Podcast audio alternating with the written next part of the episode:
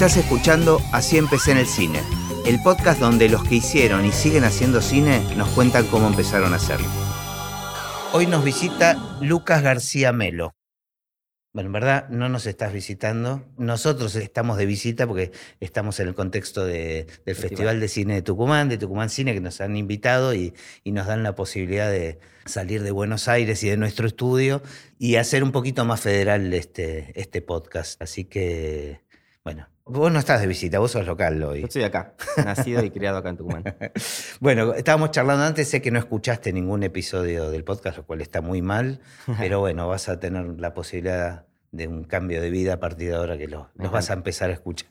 Me encanta, me encanta. Eh, siempre empiezo con la misma pregunta, que es, ¿cuál sería tu recuerdo más, más lejano, más primitivo en relación a- al cine? ¿O en qué momento sentís que lo registraste, que apareció en tu vida? Eh, y es una, me parece que es una respuesta que va cambiando, me parece que al, En el al- recuerdo. en el recuerdo, ¿no? Como todos el los re- recuerdos. El recuerdo es una reescritura de algo, ¿no? Este, bueno, vengo de una, de una familia donde el arte no circulaba de casi que ningún espacio. Este, una familia clase media baja, trabajadora. Y yo por ahí este, recuerdo que habré tenido 17 años. eh, yo iba a un colegio técnico acá en Tucumán, eh, mucha física en ese sentido. eh, y no me gustaba y era difícil para mí. ¿Y por qué mucha física? Y era un, es un colegio donde, bueno, yo en realidad salgo de ahí siendo maestro mayor de obras, de alguna manera. O sea, era eh, física, eran ma- materias como arquitectura, ya en la Claro. secundaria, Mm. ¿no? Pero me costaba mucho y a la vez me, me acuerdo que quizá mi- antes quizá de, de vincularme con el cine, mi vínculo con el arte ha sido primero a través de la música, Ujú. ¿no? Comencé en ese momento, eh, me comenzó a, a gustar el, el heavy metal. Entonces comencé a ahondar ahí en el género, me di cuenta que, que- que me gustaba, si bien un género que ya no escucho, pero en ese momento yo creo que ha sido lo, lo que me dio una apertura hacia, hacia las artes de alguna manera. Eh, y por ejemplo, eh, quizá de, ese, de esos estudios que, de las cátedras de la, de la secundaria, sin querer, oye, o capaz que en retrospectiva, Ujú. eh, de las clases que más me acuerdo, por ejemplo, son las clases de literatura, que eran pocas y Ujú. como sin mucha importancia de alguna Claro, manera. era una materia Así para nada cumplir. más. Si el colegio te, te empujaba a que eh, le des más importancia física, ¿no? Ujú. A la física, a las matemáticas. Entonces quizá comencé a ver, bueno, capaz que estaba por ahí y mm, bueno, este, eh, también de alguna manera eh, comencé a ver películas, eh, obviamente primero uno bombardeado por los tanques de Estados Unidos Ujú. y recuerdo que en ese momento eh, mi viejo laburaba de una distribuidora de revistas, ¿no? Entonces comenzaron a salir, eh, hay colecciones que salían en no sé cómo será ahora, en ese momento este, salían en DVD Ajá. y salió una colección que era este, los inicios del cine, entonces estaba Dr. Jekyll and Mr. Hyde, este, Metrópolis. Qué eh, genial empezar por ahí. Es sí. como muy sí, ordenado. Metrópolis. por más que haya sido tardío, es como muy ordenado en, en- en- entrarle al cine por ese lado. Sí, Me parece- Griffith, El Nacimiento de una Nación. haber visto El Nacimiento de una Nación, creo que tenía 17, 18 años. Mirá. Y así una experiencia, nunca había visto una película muda. Luego me di cuenta de la importancia que tenía esa película, este, bueno, por, por lo que, este, de la manera que influyó en la manera de narrar. Este, y de ahí, bueno, me di cuenta que capaz que estaba bueno. Y esto habrá sido el año, este, la, la escuela de cine acá se creó en el año 2005. Ujú. Este, comencé a preguntar, este, siempre obviamente, como te digo, preocupado naturalmente por la salida económica, Claro. ¿no? Este, em, entonces ha sido una decisión un poco, un poco importante, no un poco, importante decir, bueno, este, voy, a, voy a tomar otro camino, yo ya iba en camino a ser o ingeniero o arquitecto de alguna manera, voy a tomar otro camino, aún acá este, en Tucumán no se había producido mucho o casi nada. La escuela eh, recién se estaba comenzando a formar, no, no había mm, llegado quizá algunas políticas públicas eh, de manera federal para que se pueda filmar, así que eh, yo entré a la escuela en el año 2010 eh, y aún en Tucumán era como un poco inhóspito el mundo audiovisual y cinematográfico. Eh, luego, con el paso del tiempo, a, a través de la, de la escuela de cine, yo Fue, siempre... fue hablaba- muy, muy importante. muy la escuela, importante, que- es un centro neurálgico importantísimo, primero para la, la- obviamente para la formación, para la profe- profesionalización, pero además porque me yo me con, ahí conocí con gente con la que sigo trabajando hasta hoy en día, este, y sin querer, bueno, con el paso, de, con el paso del tiempo, eh, por ejemplo, este, hubo en ese momento una movida este, de políticas públicas importante, como decir la televisión digital abierta, ha sido la primera vez en ese espacio que hemos, hemos comenzado a hacer de alguna manera un trabajo profesional, es decir, desde, presentar una rendición, un presupuesto, cobrar un sueldo, rendir eso era como algo nuevo acá. Este, y en paralelo también un poco la base tecnológica, ya con, con cámaras fotográficas eh, este, se podía como filmar de alguna manera en una calidad estándar, ¿no? Entonces ha sido sin, que, sin querer algunos movimientos ahí este, eh, en paralelo. Em, pero cuando entraste a la escuela, ¿entrabas eh, a ver de qué se trataba este mundo o decías quiero ser director o...? Y sí, capaz que me parece que uno estaba, idealizaba, ¿no? De qué se trataba esto. Porque aún, este, claro, cuando comenzó a trabajar, bueno, dijimos, esto era así, capaz que era una fantasía que teníamos en la cabeza, ¿no? Este, y sí, me enganché, me gustó. Podría pasar, poder haber pasado la inversa, decir, bueno, esto la verdad que no está tan bueno.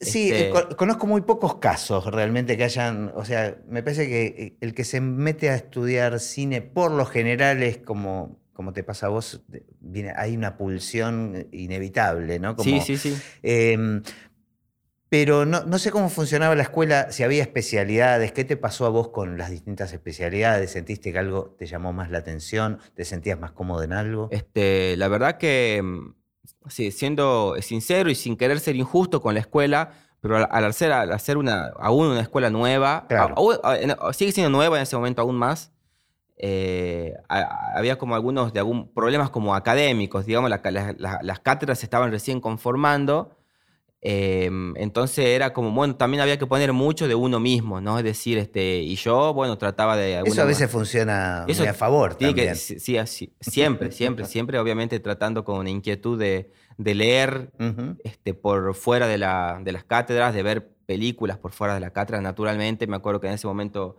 salía a la revista El Amante, que yo creo que ya no sale más, y era, bueno, ir siempre a, a comprar, por ejemplo, esa revista y ver qué estaba pasando. Eh, y me acuerdo que mm, medio que, eh, no se presentía de alguna manera que enseñar a dirigir era algo complejo, ¿no? O, preguntarme si se podía o no enseñar a dirigir a alguien. Entonces, bueno, en ese momento decidí, bueno, voy a estudiar montaje. Este, yo soy, yo, digamos, hice la, la, rama de montaje en la escuela. ¿Para especialidad? sí, como especialidad, se dividen en ramas después. En segundo año se dividen, elegí vos este, tu especialidad. Entonces dije, bueno, voy a, voy a mm, este, eh, elegir montaje para más o menos estudiar las herramientas dramatúrgicas del cine y luego la aplicaremos en el caso que pueda dirigir. Mi decisión ya era, mi decisión en ese sentido sí ha sido, ha sido consciente. Eh, voy, a voy a elegir montaje para dirigir después. Y hasta ahora viene saliendo. Es muy interesante porque eh, en el podcast estoy entrevistando gente de todos los rubros, ¿no? Y mucha gente, muchísimos directores, y es genial cómo se puede abordar esa dirección desde distintos lugares, ¿no?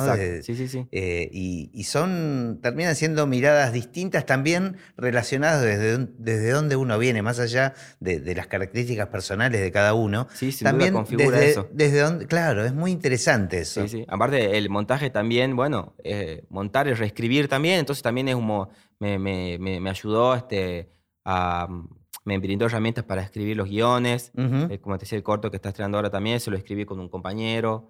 Este, y bueno, eh, tal y así, digamos, hablando de la importancia de, la escuela y también quizá de haber elegido este montaje, que bueno, en el año 2019 yo ahí estreno mi primera película, eh, Basan Frías, Elogio del Crimen, una peli que hemos filmado acá en la cárcel. Em, pero esto fue ya fuera del contexto de la escuela. Pero nace en la escuela. Nace en la escuela. Nace en la escuela, en la cátedra de montaje.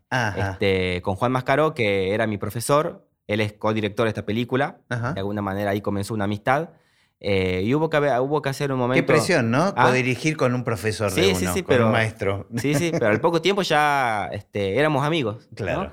Em, y había como una consigna de un trabajo práctico que era hacer un, falso documental, así, ¿no? Entonces, eh, la, la, película Bazán Frías, o sea, Bazán Frías es un Robin Hood tucumano de alguna manera del siglo pasado, que eso. Existente. Existente, existente, entonces medio que robaba, repartía en su barrio y luego de que lo asesina la policía es reivindicado como un santo popular por los, este, por los sectores pobres de acá de Tucumán, ¿no? Él está ahora enterrado acá en uno de los cementerios y la gente aún sigue acudiendo a él.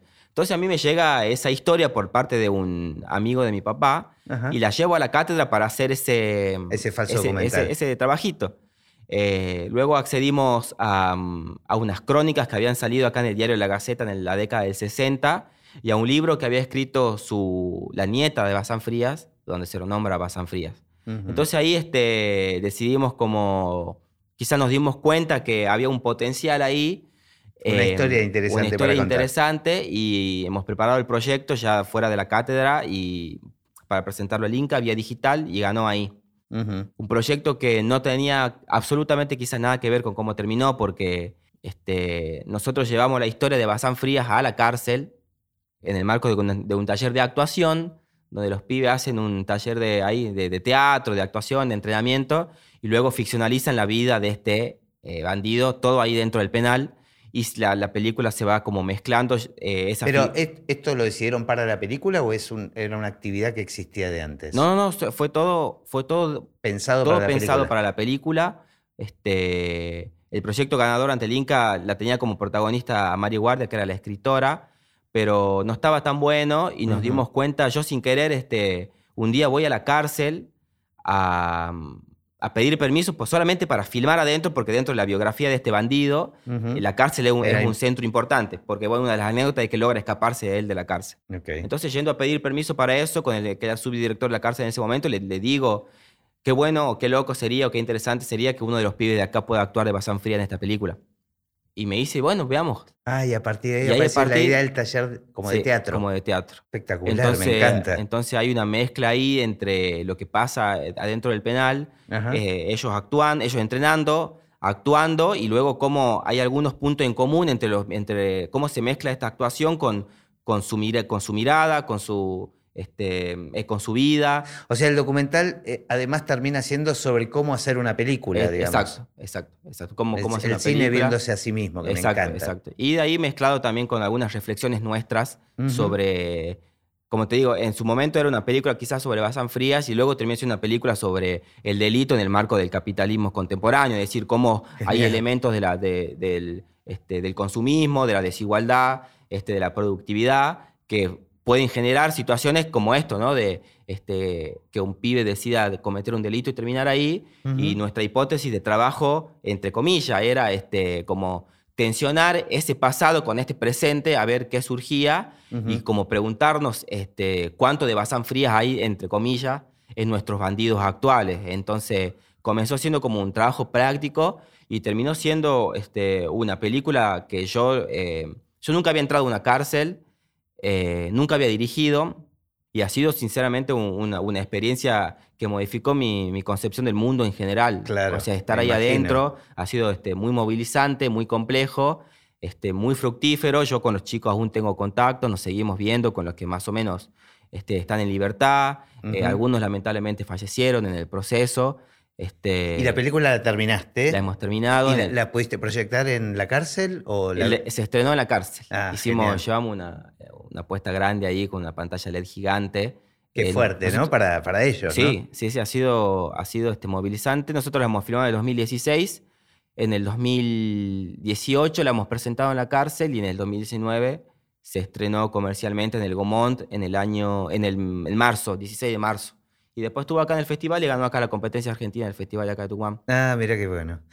Y mm, te sentiste, porque antes cuando estábamos hablando al principio, antes de empezar a grabar el podcast, decíamos cómo, titularte, ¿no?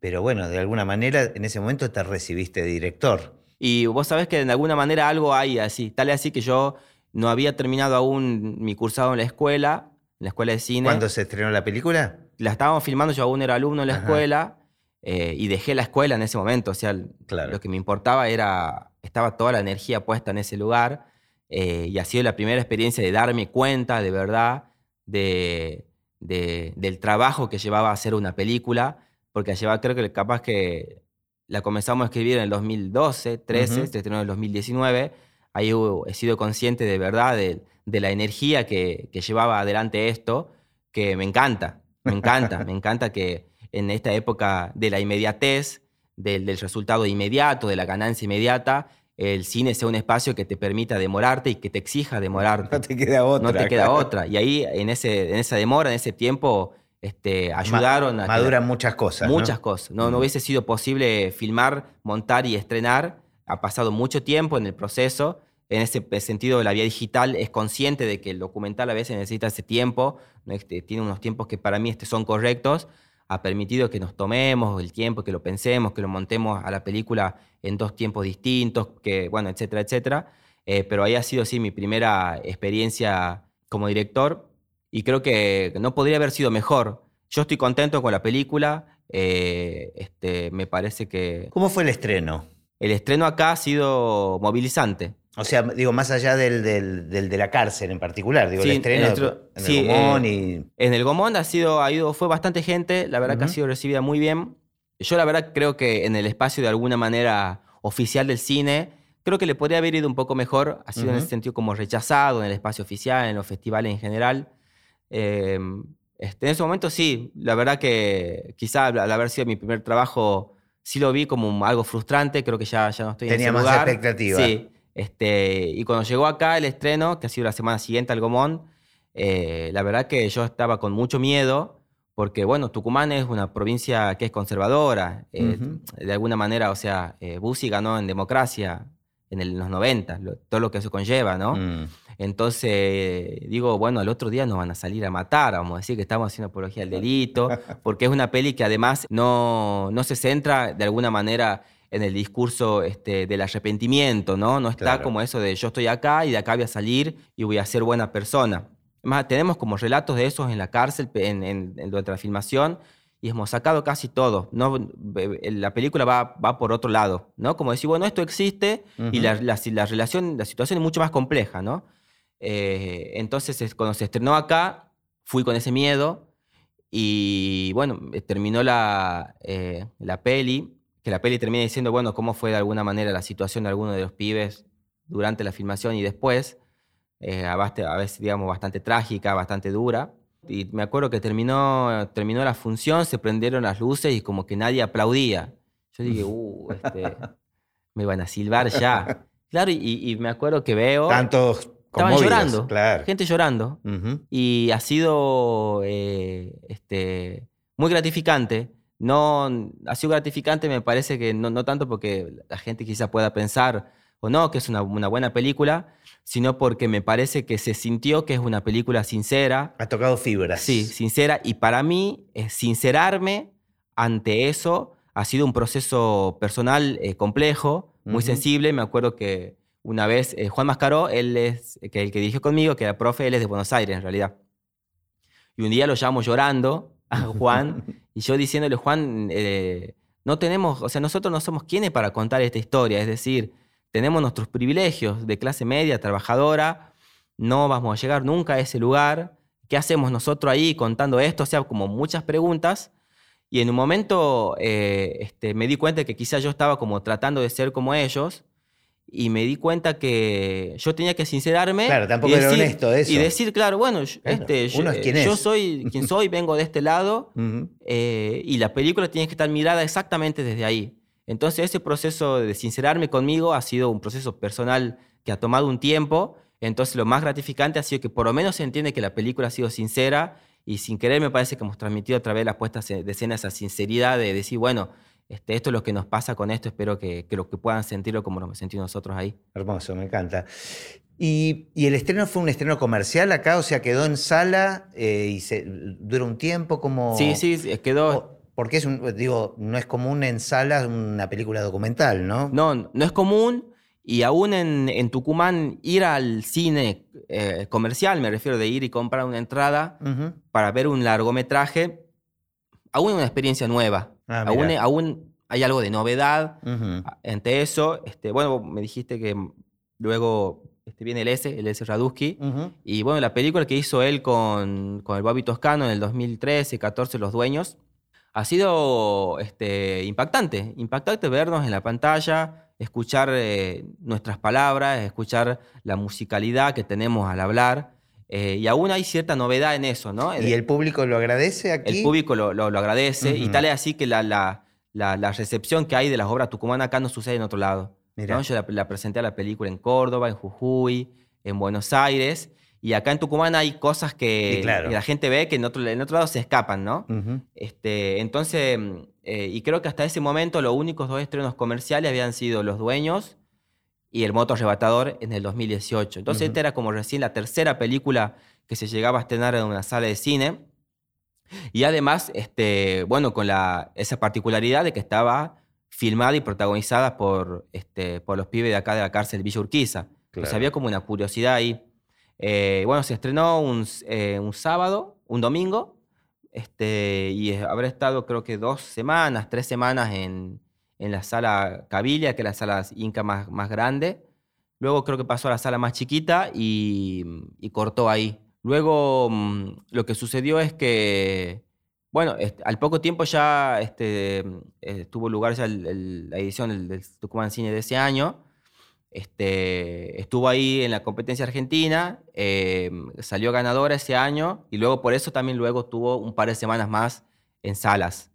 Este, y la verdad que ah, este, toda, eh, digamos, sin querer ser soberbio, pero todas las funciones estuvieron prácticamente llenas. Este, en ese sentido, acá en Tucumán ha sido eh, muy, este, muy bien recibida. Y respecto a, las, a, las, plataformas, hemos tenido un contacto hace unos meses con una plataforma nueva que se llama Kinoa TV. Ah, mira. Que es eh, solamente cine latinoamericano. este, mm, está buena, está buena. Ahora subieron creo que todas las películas de, de Néstor Frenkel. Este, las de Sorín. Un amigo que ha, pasado por, ha pasado por, acá, por, aquí. Un maestro, un maestra. Amigo, aparte de mi adolescencia. Ah, qué hemos, bueno. Hemos agarrado cámaras de Super 8 juntos. Eh, me, parece, me encantan sus películas. son geniales. son geniales. Eh, entonces, bueno, eh, se contactaron diciendo que la, habían visto la película, que les interesaba ver capaz que considerarla para su catálogo. Em, entonces, bueno, estamos viendo la espera ahí de eso, pero me parece que em, por ejemplo, es una película que la hemos filmado con cámaras de fotos, con este, una Osmo chiquitita, o sea, me parece que se nota, es evidente de alguna manera, entre comillas, que le falta producción, por decirlo así, ¿no? Claro. Este, tiene eso, esa película, eh, que creo capaz que haber accedido quizá a tecnología más costosa, capaz que hubiésemos perdido algo ahí. Seguramente. Pero capaz que eso es un poco lo que le resta a la peli de ver, de que bueno, que hay algo de eso. La película igual me parece bien, está perfecto, pero pero tiene un poco de eso de, que una película chiquita era una vía digital, salió creo que 800 mil pesos la peli esa. Les alcanzó, digamos. Sí, sí, sí, ¿Y qué vino después? Y después, este, como te digo, en, el año, la peli se estrenó en 2019, sí, y en el 2018 con mi compañero ganamos Historias Breves, que es el corto que estamos estrenando este año, un proyecto que hemos presentado en el año 2017, un corto que se llama Ahí vienen, y en el 2018 eh, nos dijeron que habíamos ganado eh, es un cortometraje acá en el año 2013. La policía, la policía se declara en huelga y mm, que creo que sucedió en Córdoba y Mar del Plata también ese año. Y sucedieron saqueos en algunas zonas de la provincia. Entonces, un corto que va sobre eso. Y de ahí, bueno, comenzamos a trabajar ya en, ese, en ese corto.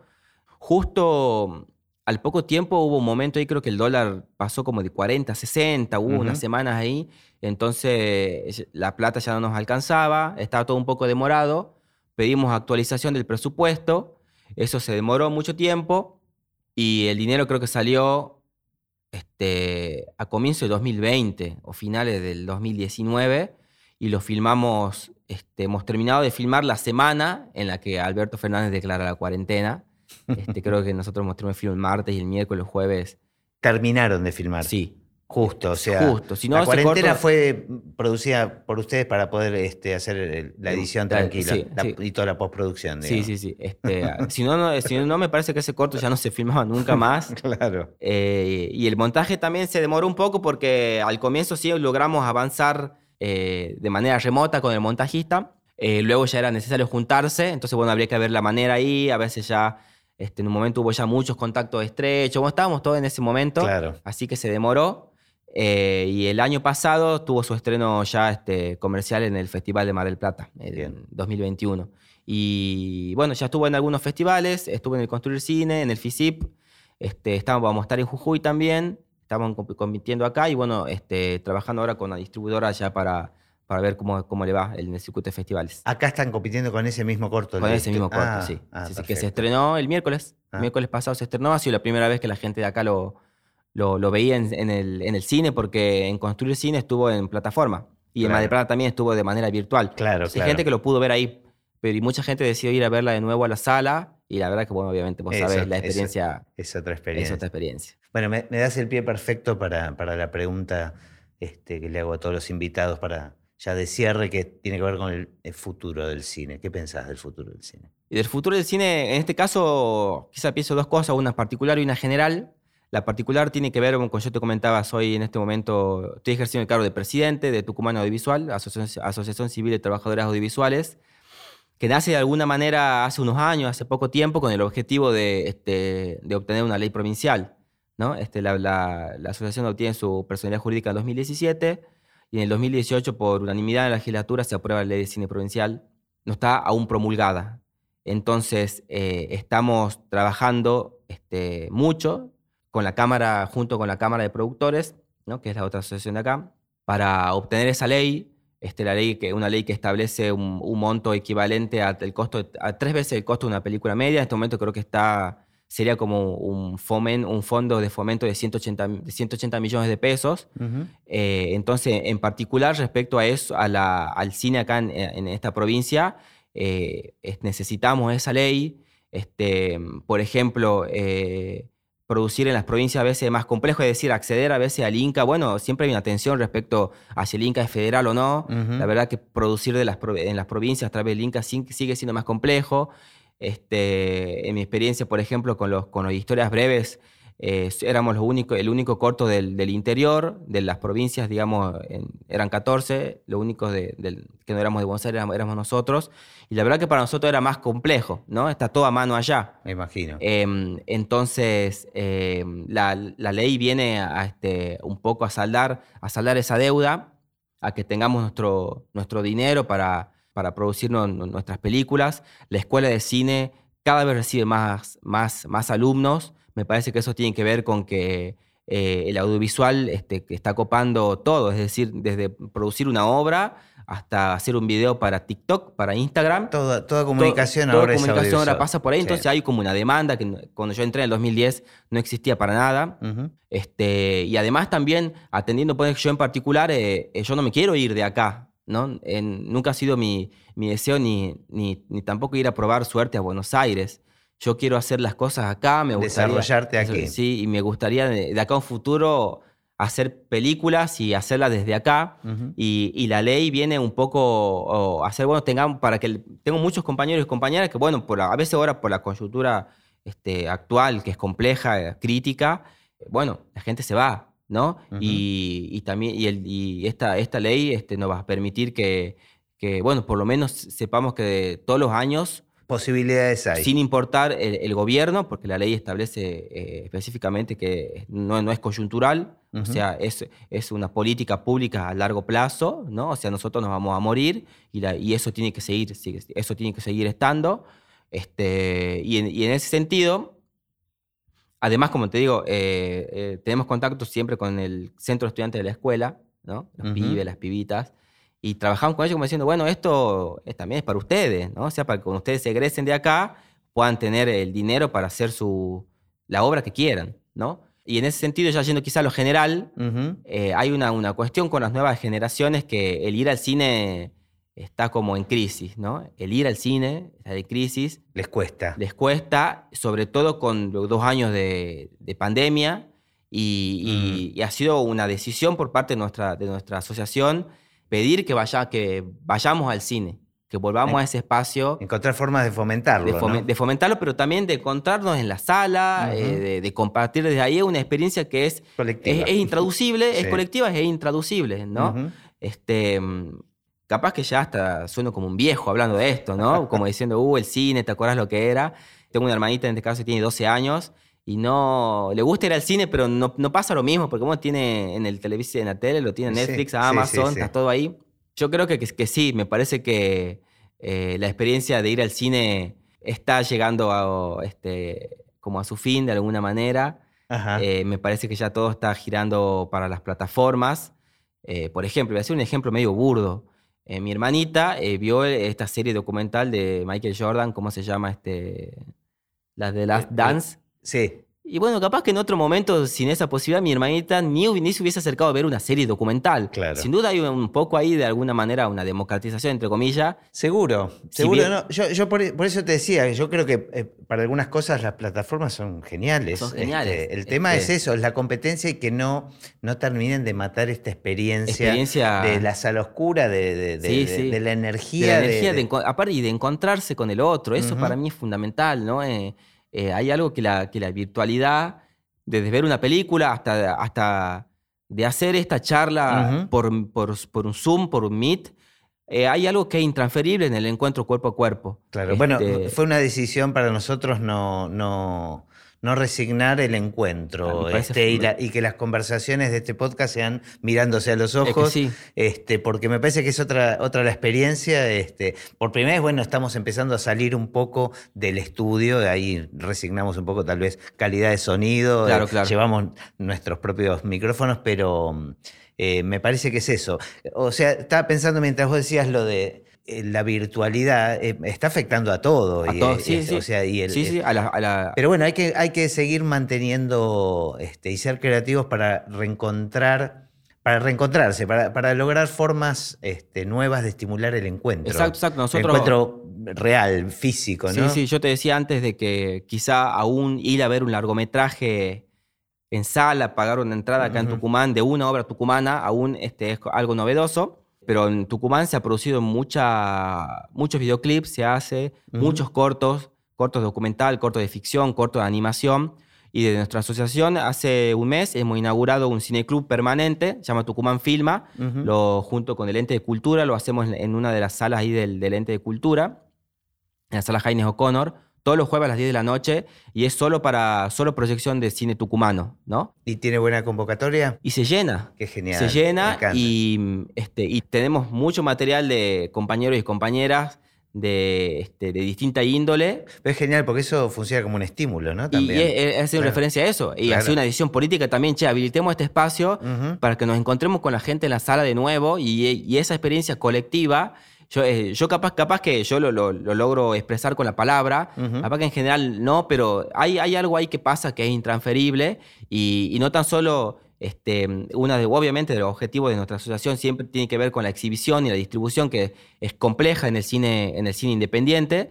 Entonces, era, esa es una de, la- de las aristas, eh, digamos, que nos llevó a tomar la decisión de abrir este cineclub, pero también ser consciente de, de che, nos, nos tenemos que comenzar a encontrar de nuevo, luego de dos años de, eh, de- distancia.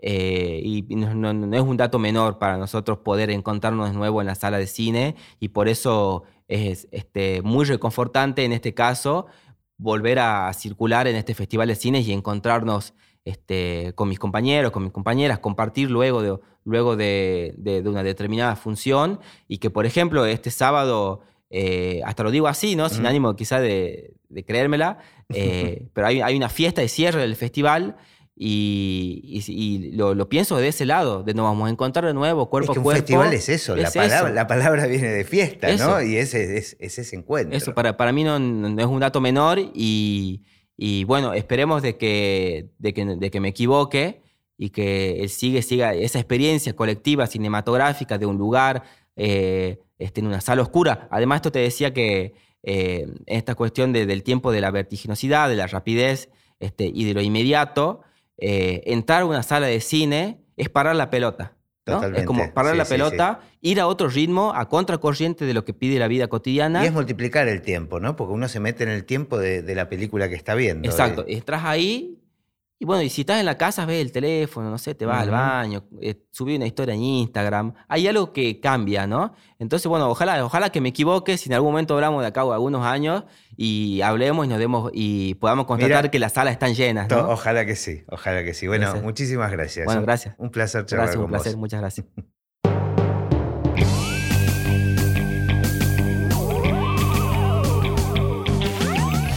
Y así terminó esta conversación de Así empecé en el cine. Mi nombre es Gustavo Pomeranek y espero que la hayan disfrutado al menos un poco de todo lo que disfruté yo. Recuerden que se pueden suscribir para escuchar todos los episodios que vamos subiendo en asíempecénelcine.com. También nos pueden buscar en Apple Podcasts, en Spotify o en cualquier otra aplicación de podcast. Los espero en el próximo. Chao.